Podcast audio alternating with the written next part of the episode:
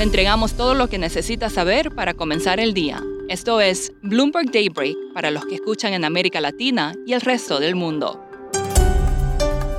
Buenos días y bienvenido a Daybreak en español. Es 2 de noviembre de 2021. Soy Eduardo Thompson y estas son las principales noticias. Las acciones europeas bajan y los futuros de Estados Unidos están operando mixtos, ya que el repunte impulsado por ganancias corporativas se estancó en medio de la creciente crisis de suministros y restricciones por el coronavirus en China. El rendimiento de los bonos del Tesoro a 10 años baja, el dólar se fortalece y el crudo retrocede.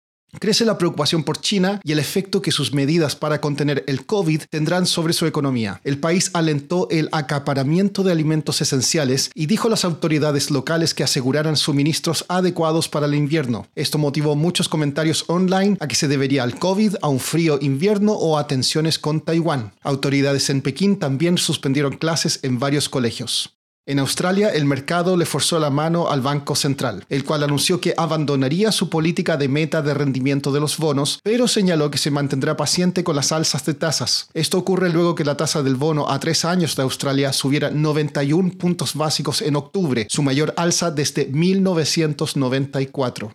Siguiendo con bancos centrales, mañana es la esperada decisión de la Fed. Un sondeo de economistas prevé que anunciará un recorte de 10 mil millones de dólares en las compras de bonos y de 5 mil millones en las compras de instrumentos respaldados por hipotecas. En noticias corporativas, la empresa de vehículos eléctricos Rivian busca recaudar 8.400 millones de dólares en su salida a bolsa. Tesla cae en el premercado luego que Elon Musk dijera que aún no firma un contrato de arriendo de autos con Hertz y se espera que Pfizer entregue sus proyecciones de ventas de vacunas contra el COVID.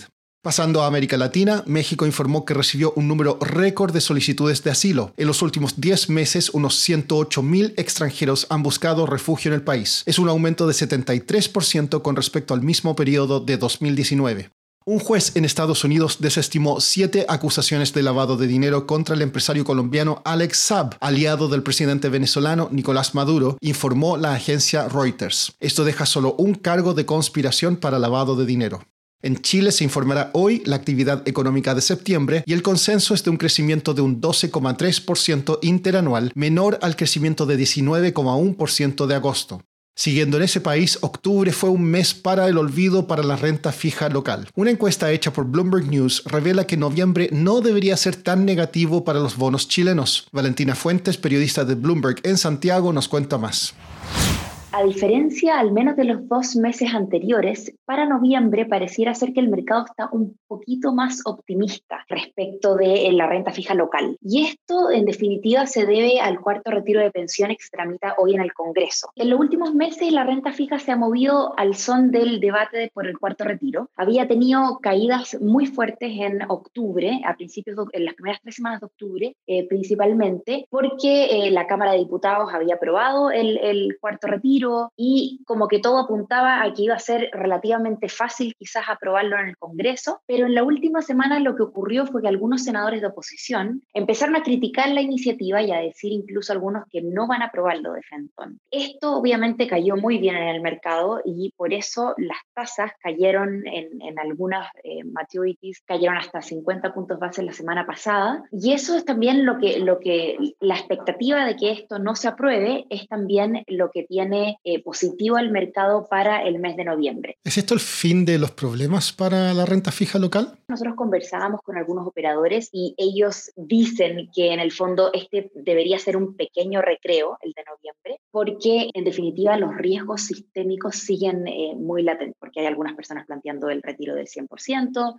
eh, además el candidato que tiene mejores posibilidades de llegar a la presidencia plantea terminar con el sistema de AFP, etc. Entonces ahora estamos esperando que este proyecto se vote en el Senado. Aún no hay fecha porque los senadores no se han puesto de acuerdo en la fecha. Algunos dicen que si es que se vota después de las elecciones, que son el 21 de noviembre, el proyecto tendría aún menos chance de ser aprobado porque ya no está ese incentivo electoral de aprobar este proyecto que es tan popular. Por último, otro tweet de Elon Musk tiene a la gente preguntándose qué quiso decir. Esta vez posteó un antiguo poema chino sobre una pelea entre dos hermanos, y algunos dicen que podría ser una referencia a la rivalidad entre las criptomonedas Dogecoin y Shiba Inu. Eso es todo por hoy. Soy Eduardo Thompson, gracias por escucharnos. Para conocer todas las noticias que necesita para comenzar el día, revise Daybreak en español en la app Bloomberg Professional. También puede personalizar Daybreak para recibir las noticias que desee. Eso es todo por hoy. Sintonice mañana Bloomberg Daybreak